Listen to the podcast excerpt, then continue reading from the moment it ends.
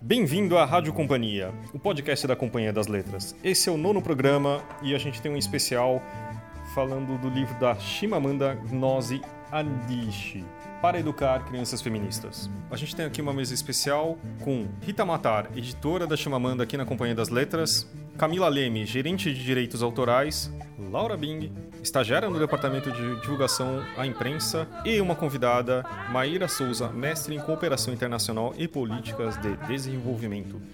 E eu, Fábio Errara, responsável por novos negócios aqui na Companhia das Letras, marido e pai do Ju.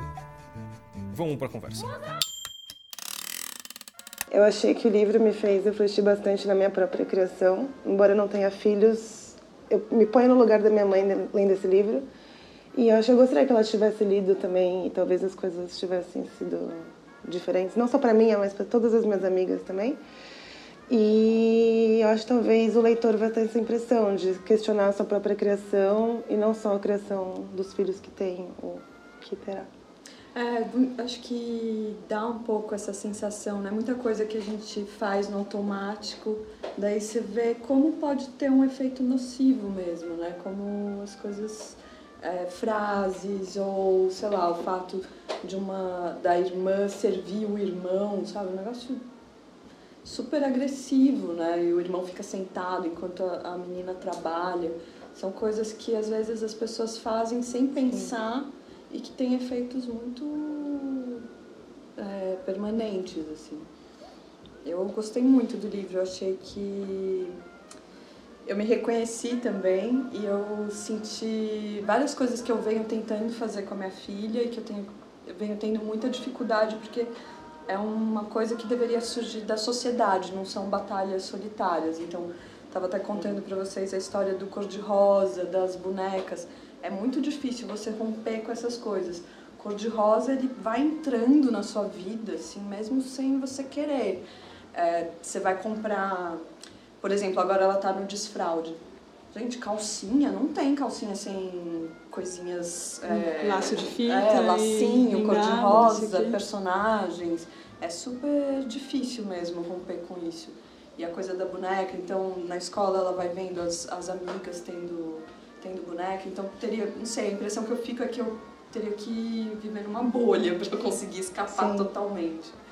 Mas, enfim, eu uh, a minha mãe fica dizendo o tempo todo assim que ela não proibiu nada e que mesmo assim eu sou super crítica, então eu tenho tenho esperança de que não vai afetar tanto ela, mas eu queria realmente cortar algumas coisas.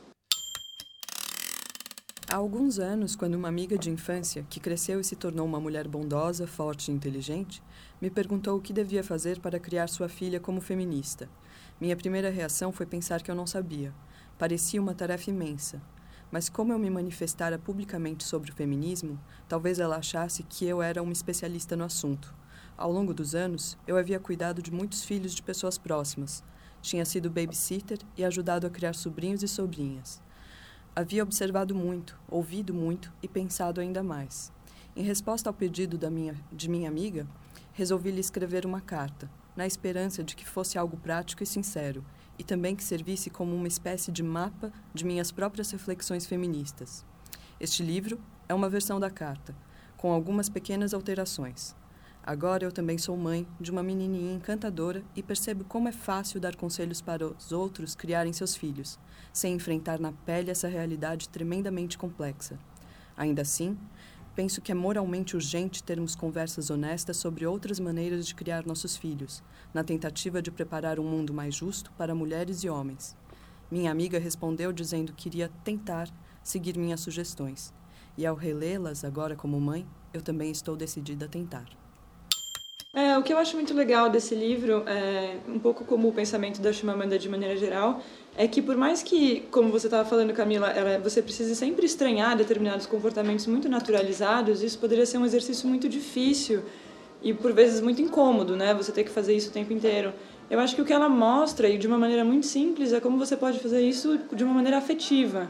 Então eu acho que própria, o próprio formato desse livro já fala um pouco sobre isso, assim, a ideia de que ela faz um manifesto com uma carta, que são dois gêneros que poderiam ser vistos como contraditórios, o manifesto sendo uma coisa pública, voltada para fora, para todo mundo, e a carta como o registro mais íntimo que teria, né, entre duas pessoas, o fato dela juntar essas duas coisas já mostra um pouco a maneira como a Chimamanda coloca as coisas, eu acho, que é de unir o posicionamento dela sem abrir mão de tudo que ela acredita, falar tudo que ela tem para dizer, mas muito de uma maneira muito afetiva. É, muito marcado pela ternura é. o tempo todo, né? Ela começa já falando, ah, que nome lindo e tal, eu acho... E o tom permanece, assim, por mais que ela fale coisas duras e sérias, eu acho que a ternura se mantém no livro todo, é. assim, na carta toda, porque é para uma amiga, né? Uhum. Pra, então... Eu gosto bastante que, como um manifesto, como recomendações de como criar uma criança feminista, não é pela, pelo, pelo caminho da proibição, mas pelo incentivo de fazer coisas diferentes, como incentivar a criança a ler ou investigar a linguagem. Eu gosto que tenha esse tom de, de incentivo. Ah, então, esse, esse é o segundo livro de não ficção. Eu vou começar de trás para frente, então. Esse é o segundo livro de não ficção é, que a gente publica da Chimamanda. O anterior é um livro também curtinho, que nasceu de um TED Talk que ela fez, é, chamado Sejamos Todos Feministas. É, então, os dois tratam do mesmo tema de maneiras bastante diferentes, eu acho, porque nesse ela está falando com uma amiga que acabou de ser mãe de uma menina e pergunta a ela como então criar essa filha de uma maneira feminista e no outro ela nos dois ela parte muito da experiência pessoal mas no outro ela é, fala ela chama mais os homens a, a comparecer ao debate feminista e a gente estava inclusive conversando sobre isso né Lara? isso que Inclusive, tá lembrando uma conversa que eu tive hoje mais cedo com o Fábio, assim, penso que, por além de educar crianças feministas, é criar crianças que sejam justas ou que tenham uma percepção de justiça, por mais que o livro vá para o caminho da igualdade de gêneros. É, são três os romances dela que a gente já publicou. É, o Meio Sol Amarelo, o Hibisco Roxo e o Americana, que é o último que saiu, que foi o que teve mais êxito é, de crítica e vendas até hoje. E, enfim, todos têm alguma temática é, autobiográfica e em breve a gente vai lançar também, em junho ou julho desse ano, o livro de contos dela, que também passa sempre pela questão da imigração, de você ser de um país, de você estar em outro país, de você ter uma cultura diferente, como você é recepcionado nessa outra cultura que pode ser dominante. É, são temas que têm absolutamente tudo a ver com a nossa realidade, embora a Chimamanda seja nigeriana e tenha imigrado para os Estados Unidos, mas é, a relação é bastante fácil e de novo esse afeto esse registro dela afetivo é o que mais aproxima o leitor. Então realmente são leituras muito pertinentes. Sim eu acho importante isso que você falou dela ser nigeriana mas que ao mesmo tempo a vivência dela está muito similar à nossa. Um debate que existe muito no Brasil até a questão da paternidade da participação dos pais uh, da divisão de gênero de bonecas. E embora ela seja de outro continente mora em outro continente é uma discussão super... que está super alinhada ah. com, com a nossa vivência também. Eu gostei muito dessa parte que ela fala é, que é a segunda sugestão, façam juntos. E de realmente romper com essa história do pai ajudar. Tô ajudando, tô fazendo a obrigação. Não tem essa. É, ainda ganha biscoitinho depois. É, ele é ajuda. É, é muito bom que ela fala, faça tudo o que vocês puderem fazer, é, é, exceto a única coisa que ele não poderia fazer, que é amamentar. De resto, Todo tudo resto, pode ser dividido. Exatamente. Absolutamente todas as tarefas. Né? Sim. Né? E você ainda escuta muito né, essa, essa, essa frase, assim, ah, ele ajuda muito com as crianças. Aí se não ajuda é porque não sabe, mas quem sabe, né? O saber vem da, claro. da prática, então esse entendimento né, de que o pai vem com o suporte financeiro porque é ele que está trazendo o dinheiro para casa, entre aspas, e a mulher vem com o amparo maternal porque ela que amamenta e ela fica com nessa divisão de trabalhos ela tem a parte da doçura, ela tem a parte. É. Isso é. Não, e por experiência própria o fato de você poder gerar uma criança não, não te capacita para nada. Você tem um filho e você não sabe fazer nada. Trocar fralda é um aprendizado. Para os dois, né? Para os dois. Uhum. Para o homem e para a mulher. Não é porque você tem um útero que você vai saber trocar uhum. fralda, dar banho. Mesmo a amamentação, é, você tem que aprender, assim, é, é bem difícil para todo mundo. Imagina. É, e essa, essa primazia de que só a mulher é afetiva, né? De que um pai, a figura paterna, não pode ser portadora de afeto ou qualquer outra coisa assim, também é, enfim, aprisionante de alguma, de alguma maneira, né? É, acho que isso está bem materializado, inclusive, nos banheiros, né? De a ausência de banheiros familiares nos lugares, né? Sempre o, o trocador, nome? Fraudário. Fraudário. É o banheiro. o fraudário fica... Tá vendo? a gente não nasce sabendo. que o fraudário fica no banheiro feminino. São poucos os lugares que tem. Isso é difícil, até para o pai que está dando uma volta com a criança sozinho, ou para famílias que sejam, sejam gays, ou monoparentais, ou viúvos, ou, ou sei lá, sabe? Ou de repente tá junto com a pai e mãe, mas é o pai que vai trocar a fralda da criança. É, não, as mudanças passam assim por, por tantas coisas, tantos setores, né, que precisariam começar realmente a corresponder a uma nova realidade. Fábio, você como pai do Jun, você tem exemplos de coisas do seu dia a dia que você sente que poderiam ou deveriam ser diferentes? Que... Como esse exemplo do fraudário que a Laura deu. A impressão sempre é que eu estou fazendo, às vezes, um favor, sabe? Tipo, é uma coisa que ela comenta, eu estou de babá. Quer dizer, é, isso é uma das coisas, eu acho que assim, a, a diferença que tem da licença, maternidade e paternidade, uhum. eu acho também complicado. Nossa, gritante. Porque com cinco dias, que é o padrão hoje em dia, você não cria um laço inicial, assim, sabe? Uhum. Claro que, provavelmente, você vai amar seu filho de qualquer jeito, mas assim, aquele começo que você está conhecendo seu filho junto, formando aquela família mesmo, uhum. Não faz sentido, entendeu? E assim, claro que eu, aqui na companhia a gente já, eu já tive uh, o John nasceu logo depois que a, aumentou o período para 21 dias. Isso foi importantíssimo, assim, sabe, para eu criar uma segurança de estar próximo a ele, a Érica também ter esse, sabe, sentir também que eu estava mais seguro, sabe, formando aquilo. Isso é uma das coisas, sabe, quando, quando eu saio, por exemplo, sozinho com o John, eu já não tinha onde trocar a fralda, sabe? Eu tava numa, numa estrada, eu parei num, num restaurante que não tinha só tinha o, o trocador no banheiro feminino. Eu cheguei, fui no carro e troquei no banco, sabe? Claro que isso acontece, tudo bem, mas isso é uma das coisas. E também as pessoas. É, é muito claro que, assim, parece que. Ah, você é o pai, que legal você está fazendo, sabe? Tipo. Só que assim, quando a Erika tá sozinha com ele, é do tipo. Ah. Nada mais é do que a sua obrigação. É, claro que no fundo é legal, sabe? Mas tipo não faz sentido, entendeu? No, uh... Ninguém tem que aplaudir por você estar tá fazendo. Não, assim, sabe? Tipo, eu gosto de assim, uma coisa que eu adoro assim, tipo, por exemplo, eu sair com sling com ele, passeando e tal, e as pessoas primeiro julgam o fato de usar o sling e a, a pessoa, eu, tá com ele, entendeu? Uhum. Acho que as pessoas julgam que o pai tá sempre fazendo coisa errada, sempre ah, não tá fazendo tão bem quanto a mãe, você fica com essa O número de sugestões e comentários não pedidos é absurdo. Eu comecei a ser mais educado, mas eu não sei se é... é pra mulheres é uma também. exclusividade dos homens, assim. Desde é. a gravidez as pessoas têm muitas opiniões. É. Todo mundo tem um conselho, tem alguma coisa a dizer. Todo mundo puxa o diploma de, de pediatria. É. mas talvez com homens seja Ainda mais? Não sei. Eu sei, eu, às vezes eu começo a ficar mal educado, porque tipo, tem coisas que são ofensivas quase.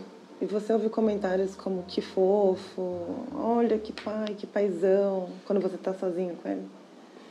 No começo era, quando ele era menorzinho, assim, ele tá com quase um ano, era, acontecia, assim, sabe? Mas, tipo, não sei, hoje é, menos, mas é, é incômodo, é bem estranho. Por favor, abandone a linguagem da ajuda. O pai, Chunji, não está ajudando você ao cuidar da filha dele. Está fazendo o que deveria fazer. Ao dizermos que os pais estão ajudando, o que sugerimos é que cuidar dos filhos é território materno, onde os pais se aventuram corajosamente a entrar. Não é. Você consegue imaginar quantas pessoas seriam hoje mais felizes, mais equilibradas e contribuiriam mais com o mundo se os pais tivessem tido presença ativa durante a infância delas? E nunca diga que Xundi está de babá. Quem trabalha como babá não vê o bebê como sua principal responsabilidade. Engraçado que me lembrou de um dos, de um dos tópicos que ela fala, que é ensine a sua filha a não ter medo de desagradar. A não ter sempre que agradar as pessoas. Porque esse é um traço que realmente é muito passado para as mulheres, Nossa, né? é muito castrado, né, nas mulheres, a coisa da, da agressividade, como ela é, é, percebida de uma maneira muito pior numa mulher do que num homem, assim, às vezes você vê uma mulher sendo criticada por apenas por se impor e daí ela já é taxada de agressiva, sendo que se fosse um homem fazendo exatamente a mesma coisa, não, ele está só colocando a opinião dele, ele está só se colocando, defendendo o limite. É, isso começa desde criança, né? Talvez existam adjetivos que são mais usados para homens, assim, você pode falar que é, um menino é espoleta ou um menino é sapeca e uma menina pode ser coisas muito mais... É, é, muito, ruins, as palavras usadas para isso podem ser carregadas de significados ruins, né? Sim. Ela pode ser mal educada, por exemplo, simplesmente, de fazer a mesma coisa que um menino faz ele está no direito de ser sapeca, por exemplo, alguma é. coisa assim. Tem alguns estudos que mostram que quando as pessoas estão se eles pegam uma menina, eles já pegam de outro jeito, assim, com mais cuidado, com mais receio. Que começa no corpo, na própria. Que já começa aí, assim. No toque. Tem todo um... Tenho bem essa preocupação com a flora, assim, de não ficar, é, por exemplo, colocando medos nela, assim, se ela tá subindo num lugar alto, de não ficar, sabe, ai, cuidado, cuidado vai aí, vamos lá, sabe? Eu fico ali por perto para se der alguma coisa errada, mas de realmente estimular essa parte, porque também é, é, outra coisa que é muito castrada nas meninas, né? Fica só naqueles brinquedos e sempre com muito medo de machucar. E, sei lá, a menina que é mais espoleta, de cara também já é taxada de, uhum. de alguma outra coisa. Então, de moleca. De moleca. De moleca exatamente. E que não são coisas ruins, assim, isso tudo pode ser muito bom. Isso só vai ampliar o leque dela, para ela escolher o que ela quiser. É. Que é, acho que esse que é o meu maior medo, assim, de ir fechando sempre o cerco. Então, limitando todos os brinquedos, limitando as brincadeiras, limita, taxando com vários adjetivos. Eu acho que nisso você vai cercando, assim, e fechando as possibilidades. Então, acho que quanto mais a gente puder abrir é melhor. Uma vez eu li uma matéria de psiquiatria infantil e era sobre o laudo de déficit de atenção e que é muito mais fácil identificar nos meninos porque é associado o déficit de atenção com a hiperatividade. E é ok, entre aspas, que os meninos sejam hiperativos, mas é muito mais difícil você achar esse diagnóstico nas meninas, porque as meninas são educadas desde muito pequenas a não serem hiperativas ou não serem, tipo, responder na sala de aula. Então, elas são, desde muito novas, tipo, induzidas a serem passivas, dóceis, comportadas, sem estar com a perna fechada. Então, mesmo o diagnóstico da medicina passa pelo comportamento. Até a Chimamanda fala da naturalização de fatores biológicos que não são biológicos necessariamente de que a, a menina é mais calma, a menina é exatamente o que você falou.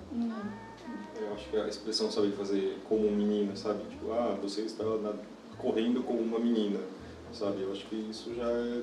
Essa, a carga toda é horrível, né? Tipo, como assim? Qual o problema seria de... Então, assim, é, ela fala também coisa da, da ação ser ligada a uma coisa masculina e a passividade é mais feminina, assim, sabe?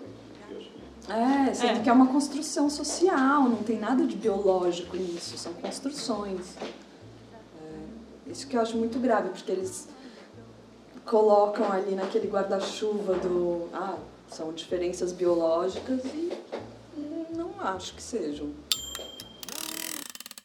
Ensinamos as meninas a serem agradáveis, boazinhas, fingidas. E não ensinamos a mesma coisa aos meninos. É perigoso. Muitos predadores sexuais se aproveitam disso.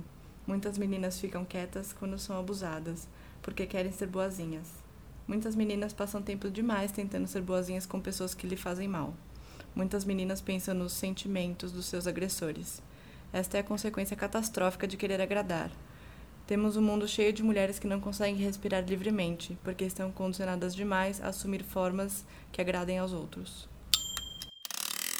É, acho que ela propõe esse, esse estranhamento o tempo inteiro, né? Desde esse tipo de comportamento que é dito bio, é, de traço que é dito biológico até a linguagem, que é um dos tópicos que eu acho mais interessantes, é ela falar, ensine a sua filha a desconfiar A questionar a. A questionar a linguagem. Então ela conta o exemplo de uma outra amiga dela que nunca chama filha de princesa, porque essa ideia da princesa, por mais que a vontade de quem chama seja elogiar a criança, vem imbuída de tantos outros significados, de tanta é, de uma certa fragilidade, da ideia de que ela vai ser resgatada ou completada por um por um príncipe, príncipe.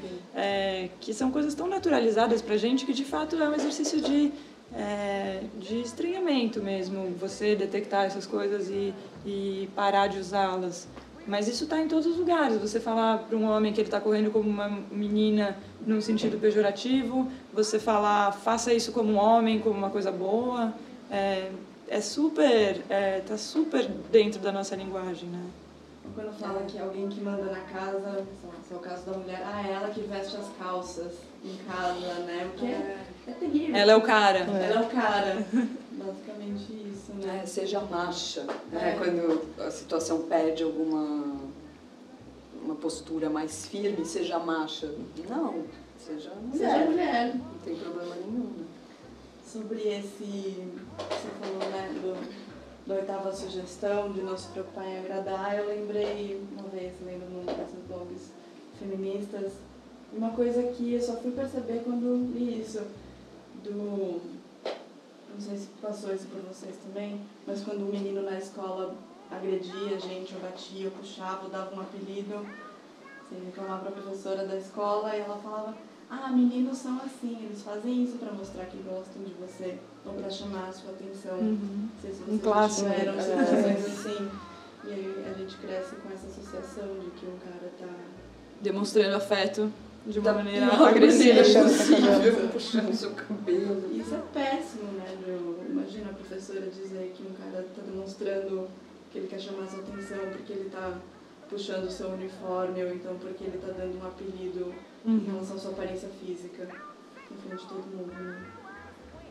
É, é aquela coisa de você, do, do homem não ser treinado a demonstrar emoção, uhum.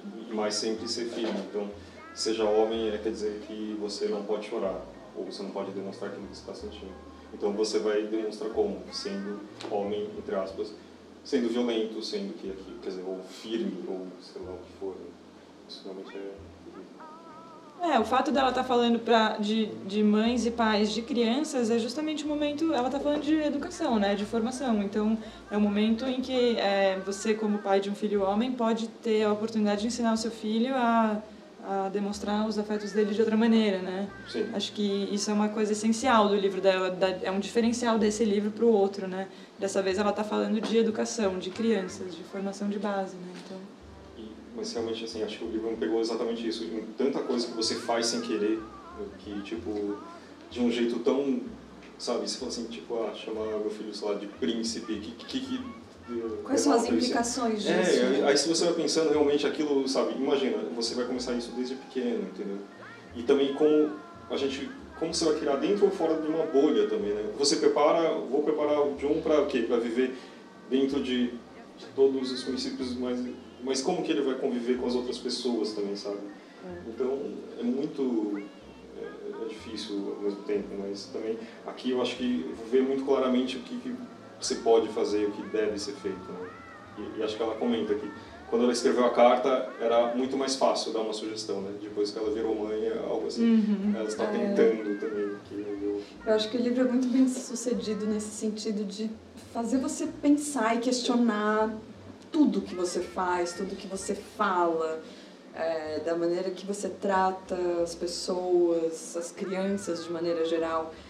E ela, como ela dá vários exemplos práticos, muito concretos, assim, acho que fica mais acessível ainda de você conseguir transpor para sua vida, né, as, os questionamentos. E no tópico princesa, é, me fez pensar que, assim, por mais que a mãe ou o pai não chame a filha de princesa, em algum momento ela vai assistir um filme de princesa. Em algum momento as coleguinhas vão Sim, bonecas de princesa. E no caso de uma criança negra, como é o caso da filha da amiga, ela não vai se reconhecer naquela princesa. Uhum. Então, será que também não é importante a mãe dizer que sim, você, se você quiser, você também pode ser uma princesa? Então, assim, qual que será também a participação dos pais na construção da autoestima daquela criança, no, no enaltecimento da beleza uhum. daquela criança? É, não sei, é só algo que eu pensei. Que... Claro, porque a ideia do, de tratar de uma maneira igualitária em todo em relação a gêneros e raça e tudo é essa, né? De que você tem que é, empoderar de tal maneira que, a, que aquela criança possa participar de qualquer uma, ela possa é, ter qualquer uma das, das características tidas como boas. Acho que são duas coisas diferentes que se completam nesse caso, né? Se isso é tido como bom por todo mundo, então você também sim pode. Mas ao mesmo tempo, por que, que isso é tido como bom, né? Não seria melhor que não fosse isso o bom e que todo mundo pudesse ter outra coisa de boa, né? Acho que é um pouco essa ideia. E acho que essa crítica das princesas está tão latente que a própria indústria das princesas incorporou. Tá respondendo, Moana. Moana. É completamente diferente. A da Princesa Sapo foi a primeira princesa negra, ou a Mulan, que foi a primeira dessas princesas mais rebeldes, que é uma princesa, uma princesa asiática, que acho que ela entrou na linha das princesas né, também. Ou mesmo, ah, tinha Yasmin. Não que a Laura goste de Disney. Mas, o Moana realmente achei diferente, assim, pela primeira vez. Olha, vale a pena. Chorei mais de uma vez. a Flora dormiu na metade do filme, eu continuei. É bem legal, assim, pela primeira vez é uma princesa, assim, ela é uma chefe, da, vai ser a chefe da, da tribo, do povo dela. E a relação com o, com o protagonista masculino não, tem, não passa em nada, assim, pela chave romântica, sexual. Eles são amigos, eles constroem uma relação. Tem hora que ela salva ele, ele salva ela, sabe? É muito legal, assim. Eu realmente adorei. Bom que eles estejam incorporando, né? Nossa, finalmente. Cultural, mas pelo menos tem, tem que ver os aspectos positivos. É, talvez a motivação não seja muito nobre, seja mais uma coisa pelo viés capitalista, mas, mas é façam. é. Eu acho que assim, tipo, na, na sugestão, décima segunda sugestão, ela comenta converse com ela sobre sexo, desde cedo. Provavelmente será um pouco constrangedor, mas é necessário. Constrangedor, eu fico imaginando isso, tipo, não tem um ano. Eu fico imaginando já me constranjo nessa conversa, assim, sabe? Porque a minha criação foi não falar disso em casa, sabe? Se aprender fora. Mas a importância disso e de, de como o meu, que assim, o meu objetivo é que o meu filho não seja um não quero falar em termos baixos, mas assim, tipo, não seja, um, seja uma boa pessoa, ponto. Só que, e eu acho que passar por, tipo, tratar isso de uma forma natural, tipo, de sexo de uma forma natural, eu acho que é, é, é extremamente necessário, sabe? Só que eu fico imaginando, nem, nem saberia como, nesse momento, em 2017. Quem sabe daqui a 5 anos, 10 anos. Mas... É, nem a escola, né? Nem os pais, nem a escola sabem lidar com isso aula de educação sexual na minha escola. A nossa escola era assim, sabe? Eu e nem também. Tive. Na minha escola não tinha. E não são todas as escolas que tem, é. acho. É. Acho que eu tive, tipo, era pra assim, é, se colocar bastante medo, você tipo, pra você ou não fazer, ou se você fizer, você tem que usar pelo menos camisinha, mas assim, melhor não fazer. A minha, a minha aula era uma clássica que tinha todo ano e todo mundo aguardava essa aula e sabia que ia ter, que era basicamente educação sexual era sinônimo de doenças sexualmente transmissíveis. com fotos, assim, das cenas elevadas ao último grau. Era isso que era. Obrigado por essa lembrança. era exatamente isso. É, e tem toda uma questão em cima da, da virgindade, né? Então, o homem, eles incentivam para que para perder a virgindade o quanto antes. E a mulher para prolongar a virgindade o máximo possível. Então aí já dá um negócio, né? Também essa esse culto da virgindade que não tem feminina, que não tem qualquer sentido, assim. É, é polêmica, por favor. A gente já é. pra isso, na verdade. Mas é polêmico, na verdade. O livro é. Ele mexe nessas feridas. Eu acho que é bom, sabe? Tipo, fico pensando assim, como você falaria com a Flora? Sabe? A abelhinha, tipo, a abelhinha não, daí... Não, eu acho que eu falaria usando, assim, termos bem... Papo reto. Papo reto. acho que não dá pra ficar muito floreando. E ela comenta, acho que no livro, né? Tipo, dos nomes dos órgãos sexuais. É. Como que você trata ainda? Então, eu falo vagina, mas na escola já tem vários nomes, assim. Sei lá, Pepeca, tem N apelidos. Mas eu busco sempre usar vagina. Daí o Felipe acha muito formal. eu acho que assim, o desconforto eu acho que passa, inclusive, por aqui, né? Tipo, a gente falando entre adultos. É, é uma coisa difícil, eu acho. Aí na passar. Eu acho que é difícil você não uh, infantilizar no sentido, sabe, ruim, assim, tipo, eu perguntando. Ah, tipo, ah, você pega a pepeca e pipi, não sei o que, sabe? É, tipo, é estranho. Eu acho que tudo isso parece que é que é tabu e eu acho que é pior a questão assim, você torna proibido, aí você faz merda, você, você chega aí, sabe? E parece que até rola uma, uma divisão da, das competências dentro disso, né? As mulheres vão tomar o anticoncepcional e ela tem que tomar direitinho, os caras às vezes nem sabem como é que as mulheres tomam anticoncepcional, não sabem do tempo, não sabem do defeito colateral. Preço. Preço, não sabem nada. E o cara fica encarregado de comprar a camisinha. Eu lembro quando era mais nova, o tabu que era entre as amigas, as meninas comprarem a camisinha, o preservativo. Isso era. Não, os meninos que compram, sabe? O cara que tem que andar. e até hoje, se você anda com camisinha na bolsa. Olha lá. Olha lá. É, mesmo no carnaval, quando distribuem é, camisinha na rua, repara que eles dão sempre muito mais para os homens e não para as mulheres. Não vai ter nome de tabus? Quais outros tabus?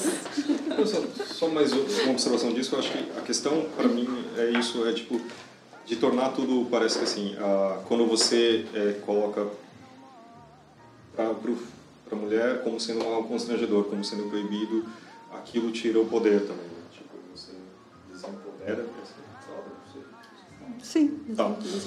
E tipo, do homem, então assim, os dois acho que no fundo permanecem ignorantes na coisa, sabe? Tipo, sempre vivem. Então você tem. Você acaba fazendo o quê? Você acaba se escondendo atrás de um papel porque é menos constrangedor, ou tipo, você, você, você se encaixa no espaço. Né? Então, eu não sei, eu, eu, eu, eu, acho que eu tenho alguns anos para pensar nisso, mas eu acho que vai ser.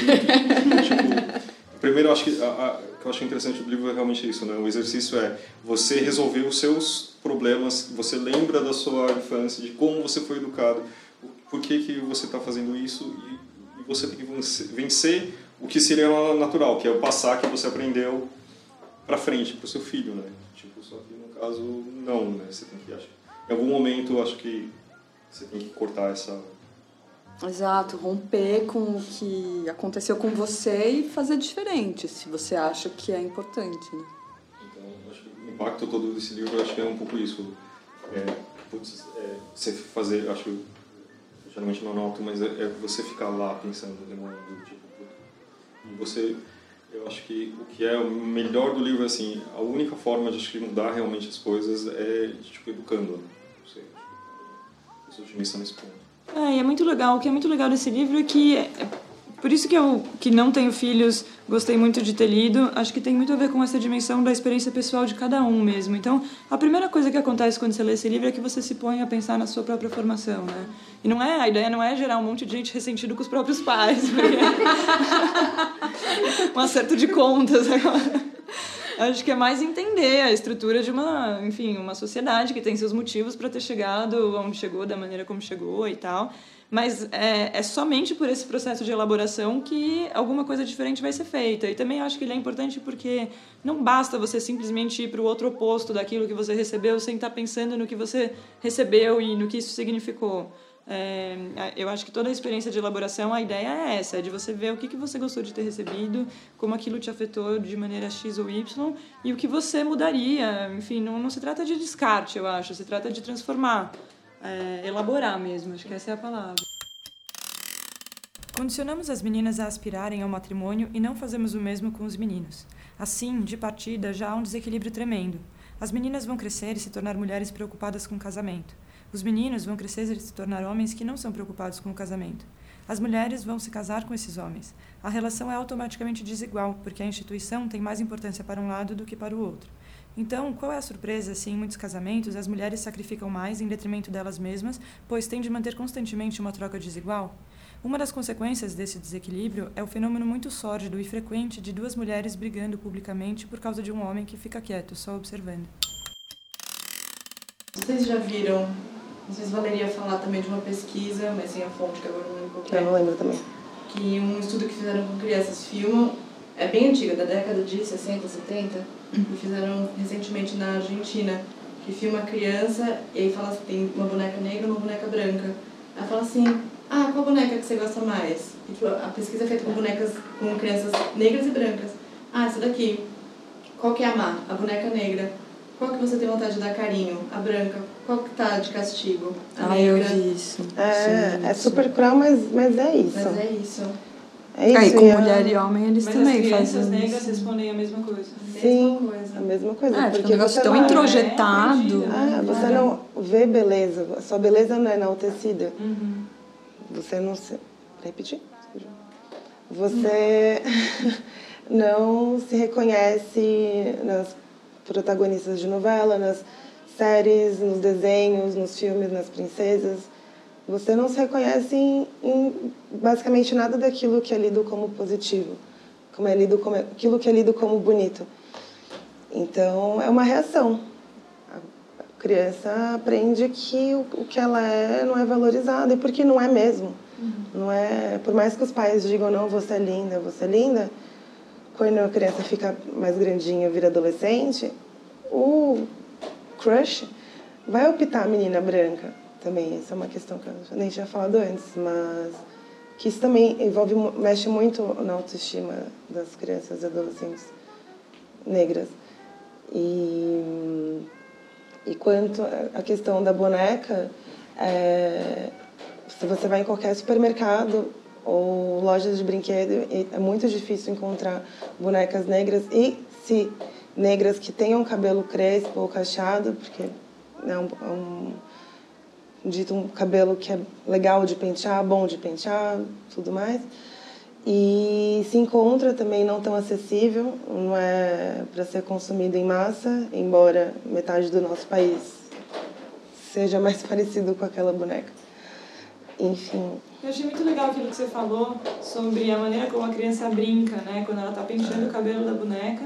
É, E já é um cabelo que não é o dela, Exato, e né? o próprio, aí a atividade de brincar, que é realmente é, modeladora e construtora mesmo da, da personalidade da criança, já é moldada por, uma, por um ato que não reflete o É, físico que não dela. te pertence.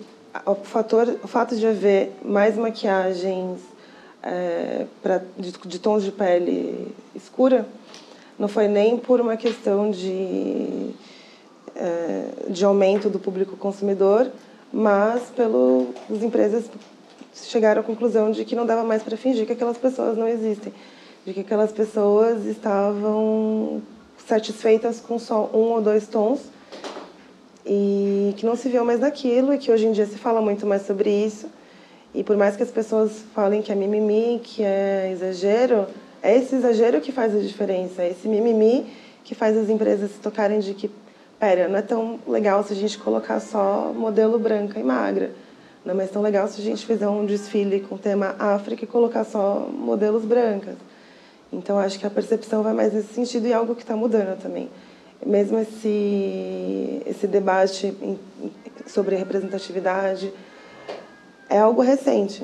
Eu não como eu estava falando para vocês, eu cresci num ambiente branco, num ambiente muito privilegiado, sempre sabendo que eu era exceção, não a regra, que as minhas amigas e eu nós não tínhamos as mesmas características, embora a gente lesse as mesmas revistas de como se maquiar, de como se pentear, a gente tivesse as mesmas referências culturais, era diferente.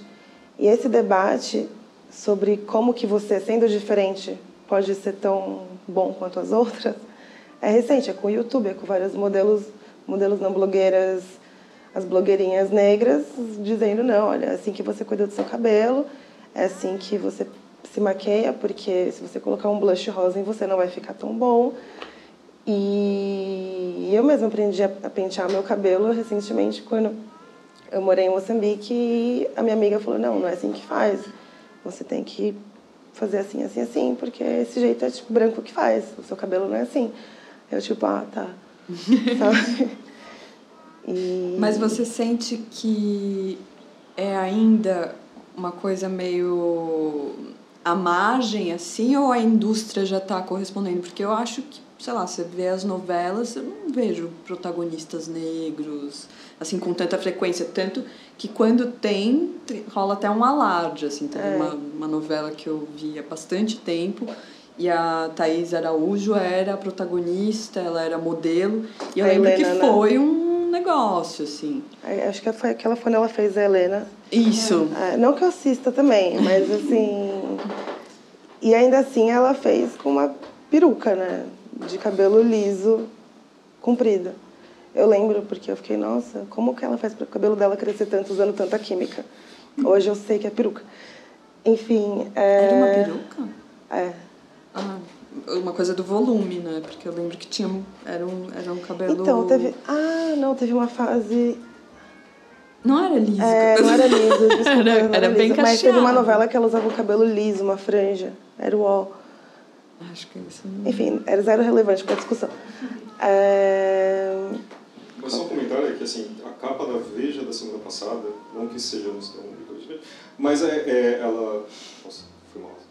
Então, vai, então, vai, render, vai render processo. Novo, né? Já sabe na, na capa da Veja da semana passada foi da, do Lázaro Ramos e da Thaís Araújo e, e recebeu... foi super atacada. Foi super atacada, assim, sabe? Não, que não faz sentido nenhum no mundo Quer dizer, em 2017, né? Acho que já mostra um pouco um grande É, e umas críticas que eu achei... Eu tava lendo os comentários e vai desde esse racismo de ódio, assim, um negócio horroroso, e também esse racismo muito cruel de ficar falando: ah, não, é muito mimimi de vocês. Mimimi? Como assim? Direitos iguais é mimimi? Só na minha vez, né? Só na vez dos, dos negros, só na vez das mulheres. Então, eu acho bem, bem cruel esse. Então, agora é frescura, só você querer Sim. coisas e, iguais. Assim, e a Thaís Araújo e o Lázaro Ramos. E, e aí? Será que eles representam toda a população negra? Um casal dentre 500 Grazi e Cauã. Então, é o mínimo. É o mínimo que a Veja faz, é o mínimo que, que a Globo faz. Você, você tão... E isso que você tinha me perguntado, Camila, sobre a indústria, se eles estão respondendo. É, é muito recente. Eu lembro que a Laura estava falando sobre o, os shampoos serem rotulados como para cabelos normais. E eu usava para cabelos normais porque, porque não, né? Mas, e que hoje a gente vê com mais frequência é, produtos para cabelos crespos e cacheados, mas que ainda assim não são tão acessíveis para todo mundo. É, o mesmo para maquiagem.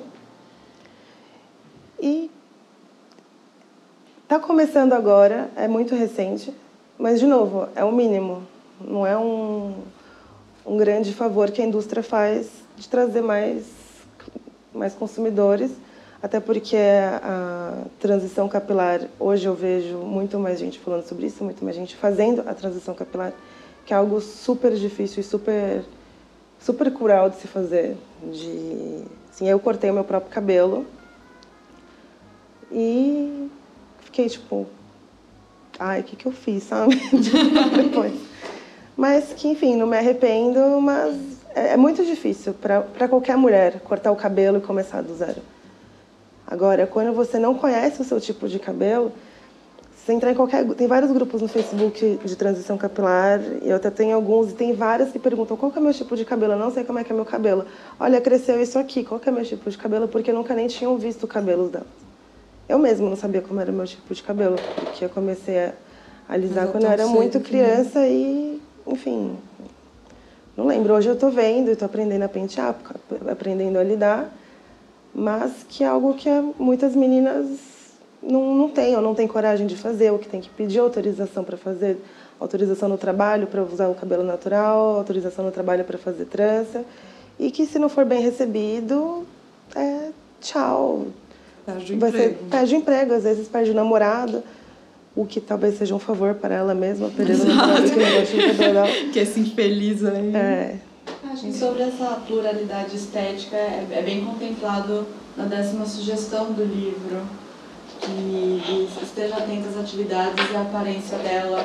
Inclusive, ela fala bastante isso do, do cabelo e de perceber que não é só o branco que é bonito, não é só o magro que é bonito. Sim, e eu gostei muito dessa sugestão também e me fez lembrar da minha própria criação e que minha mãe ela sempre me montava para em qualquer lugar. E assim, eu achava que era uma coisa dela, mas hoje eu vejo que as meninas, crianças negras, têm que sempre ser mais. Tem que sempre ter um esforço de ir um pouco mais além. Por exemplo, li uma entrevista outro dia com um casal branco que adotou é, uma, duas crianças negras e que eles nunca iam no shopping com as crianças de chinelo, porque senão eles poderiam ser confundidos com meninos de rua e não passar por uma situação constrangedora. Então é sempre esse medo de ser mal interpretado, de ser confundido e que a aparência física tem um peso muito, muito, muito maior, na minha opinião. Esteja atenta também e lhe mostrar a constante beleza e capacidade de resistência dos africanos e dos negros. Por quê? A dinâmica do poder no mundo fará com que ela cresça vendo imagens de beleza branca, da capacidade branca, das realizações brancas, em qualquer lugar onde estiver. Isso estará presente nos programas de TV a que assistir, na cultura popular que consumir, nos livros que ler. Provavelmente também crescerá vendo muitas imagens negativas da negritude e dos africanos. Coisa assim, tipo, na sua infância, é, como que você acha que, tipo, a, a diferença que ela está falando aqui no livro e de como você passou, assim, sabe? Tipo, a diferença. Assim, a, é, é essa falta de, de referência, por exemplo, da, da, boneca e também da, tipo, da representatividade em, em filmes e etc. Uhum. Hoje você acha que, que, sei lá, eventualmente fosse educar uma criança, seria como? Qual a diferença você acha? Então, eu fico pensando muito nisso. Quando eu tiver o meu filho, como é que, que, que eu vou fazer? Na época que eu fui criada nos anos 90, não tinha muita opção. Não tinha YouTube, não tinha Netflix, onde eu poderia escolher os filmes que eu queria ver que tinham. Então, acho que assim, o que eu pretendo fazer, não sei, é fazer com que meu filho se familiarize mais com pessoas negras, que não veja pessoas negras só em situação de serviço, uhum. que veja filmes e que escute músicas e que mesmo que os colegas não sejam assim, vê beleza nisso e vê que que não é não é ruim ser negro, porque se for ver na TV vai ser sempre aquele papel de de empregada doméstica, de traficante, um malandro, bandido. Então, assim, eu acho que. Na minha infância não tinha opção, mas quando eu tiver um filho, acho que. Não sei, já vai ter até teletransporte. e eu acho que vai ter mais acessibilidade, mais informação. E eu acho que eu vou ter mais informação para pentear o cabelo da minha filha. Eu acho que eu vou ter mais acesso a bonecas. Eu acho que até lá as coisas vão ter mudado, espero. Ou não, né? Eu, acho, eu acho que já, já tem esse caminho, mas ainda não. Eu ainda não vejo a indústria, a grande indústria, adotando total. Tanto que você fala assim, a, a questão do cabelo é Facebook, é blog, uhum. ainda não está nas revistas, né? É. Tem que estar tá nas revistas as mulheres negras têm que abrir uma revista e ter lá uma matéria que as contemple, né? Num, tem que entrar numa loja de, de maquiagem tem que ter é, uma. É, ou ainda melhor, é. ser editora da revista, ser, editora ser a diretora da revista, é. a diretora da MAC, da Vogue. Mas é... é. A gente vê, sei lá, desfile de moda, sempre, sei lá, uma modelo negra. Uhum. Pra, sei lá, quantas brancas, né? Sim, ainda, ainda... assim para não ficar chato, entendeu? Para dizer que não, olha como é. a gente é inclusivo, a gente coloca uma outra lá que com certeza ganha um salário inferior, tem essa, tem essa também, é, que vai ser sempre menos, vai ter sempre o homem branco, a mulher branca, o homem negro e aí a mulher negra, então são vários passos para trás. Mas é, não sei, eu sou uma pessoa muito otimista, espero que as Eu acho que está no caminho, assim, acho que o fato de existir esse, esses blogs e as pessoas estarem falando já é um bom sinal. Acho que as coisas vão começar a mudar, ainda Ainda tem muito mimimi pela frente para É. Nossa, eu, fico, eu acho tão cruel falar isso. É. é acho que é a mesma falta de empatia, às vezes é. apatia, uma ignorância que acha que é besteira, entendeu? Porque é besteira falar do seu cabelo e fazer isso um, um drama. Se uhum. você tem um cabelo que é aceito em qualquer emprego. Mas. É uma completa incapacidade ou falta de interesse de se colocar no lugar da outra pessoa, né? Que é o, o ponto de partida para você entender se por que isso é tão importante. Se a pessoa está falando que é importante, procura primeiro entender e aí e, e você faz isso se pondo, se pondo no lugar dessa pessoa, né? Quando não há nenhum interesse em fazer isso ou nenhuma capacidade, de fato aquilo vai ser visto como um mimimi, simplesmente, que é a resposta mais é, tosca é, mesmo. Que de silenciar a vivência do outro, Exato. a experiência do outro é. e invisibilizar. E falar, não, isso é besteira, vamos falar sobre outra coisa. Eu acho que é importante até é, que ela comenta, acho que no 15 que é falar um pouco para aceitar o diferente, né? Porque você tem que, acho que você não pode, você sempre vai ter um padrão de beleza ou tipo é, um padrão de família. Não, você tem que entender que, sabe, às vezes as pessoas têm religião, vão na igreja, vão na mesquita ou não vão em, em, igreja, ou em lugar nenhum, sabe? Isso acho que é importante, porque, de certa forma, assim, é, essa coisa da representatividade, às vezes eu também não, não via, assim, sabe? Eu não via, quer dizer, eu via, sei lá, acho que Changeman, uma coisa do tipo, que era uma coisa de japinhas, mas era sempre nos filmes sempre era um nerdzinho, assim, sabe? O cara bobo, entendeu? Ou o lutador, né? É, sabe? Sempre vai ser um papel... Quer dizer, você vai ter que ficar naquela caixinha, assim, sabe? Eu não queria que meu filho fosse, tipo, um nerdzinho. Eu sempre lutei minha vida toda. Acho que eu forcei até ser um mau aluno pra não caber nessa ah, coisa. Assim. sei. Tá bom, vai. Eu não gostava de... Eu nunca gostei de estudar tanto. Né? Mas, pra... Não sei, acho que... Eu sabia matemática, eu só fingia... Eu sou... Estudava com mão chegando em casa. É. Mas, e, e, por exemplo, sei lá, tem uma novela agora na Globo que tipo, é teoricamente sobre japonês, só que o protagonista é um brasileiro, assim, sabe? Que usa uma barba de, tipo, de um filme chinês dos anos 50, assim, sabe? É meio uma estupidez, entendeu? Então acho que também, assim, acho que ensinar o filho ver, assim, que o diferente é ok, é, é importante, sabe? Porque ninguém, ele vai ser diferente, sabe? O amiguinho dele também vai ser diferente, todo mundo sabe isso. Aceitar isso é muito importante. Né? É, mas acaba sendo bem difícil você incluir o diferente na, na, na vida, assim. Você tem que um pouco romper com coisas, porque às vezes você olha a escola, só tem, só tem criança branca. Você precisa, sabe, repensar. Porque eu quero que a minha filha cresça só com crianças brancas não é um negócio que eu desejo, porque é isso, daí você fica. É, é muito. muito pobre, né? Você não. Ou com crianças que não sejam portadoras de necessidades especiais. É super difícil. No, no Brasil, sei lá, acho que tem. O Vera tem um trabalho pioneiro, assim, né? De incluir crianças. Mas é difícil, não é? O, o mais comum, assim, é daqueles ambientes iguais, assim, né? Todas as crianças brancas, sem, sem serem portadoras de qualquer necessidade especial. Magras. Magras. Acho que, só para talvez finalizar, é assim, é... vocês acham que, tipo, isso é uma visão... Aumentou o otimismo ou o pessimismo na, na vida de vocês depois de?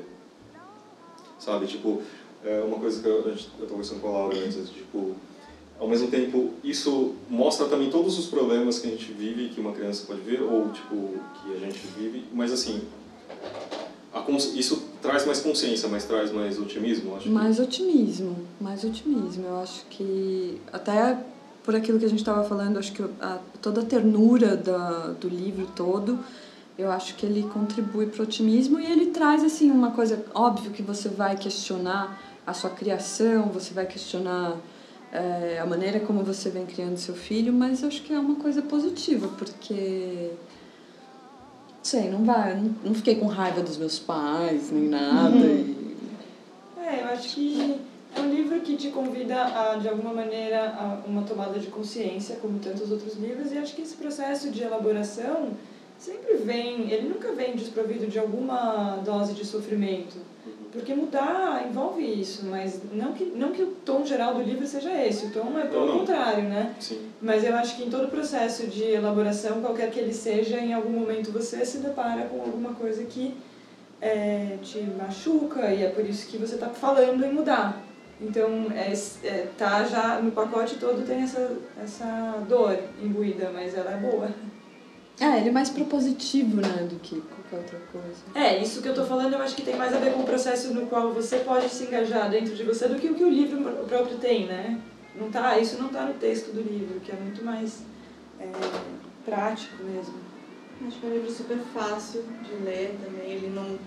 Ela parece ser bem contra as carteiradas acadêmicas ou achavam meio militante. Eu achei ele super tranquilo de ler, super gostoso, dá pra ler mais de uma vez. Sim. É um livro pra todos, né? Eu daria de presente É, todo mundo. eu tive essa impressão também. Eu fiquei muito é, otimista porque eu falei assim, nossa, eu li, todo mundo vai ler agora. Assim, vai ser leitura obrigatória em pré-natal, em sala de espera, Com a deixar cartilha do ali. pré-natal. É, só joga ali assim e pronto. E, e eu acho que se fizer a pessoa, o leitor, repensar ou mesmo questionar as suas atitudes, eu acho que isso já é uma mudança positiva. Eu acho que isso já é um ganho de alguma forma. Obrigado a todas pela presença, pela conversa. E aqui foi o nono programa. Tem alguma história para dividir com a gente? Escreve aí para rádio@companhiadasletras.com.br ou nas nossas redes sociais no Facebook, Instagram e Twitter.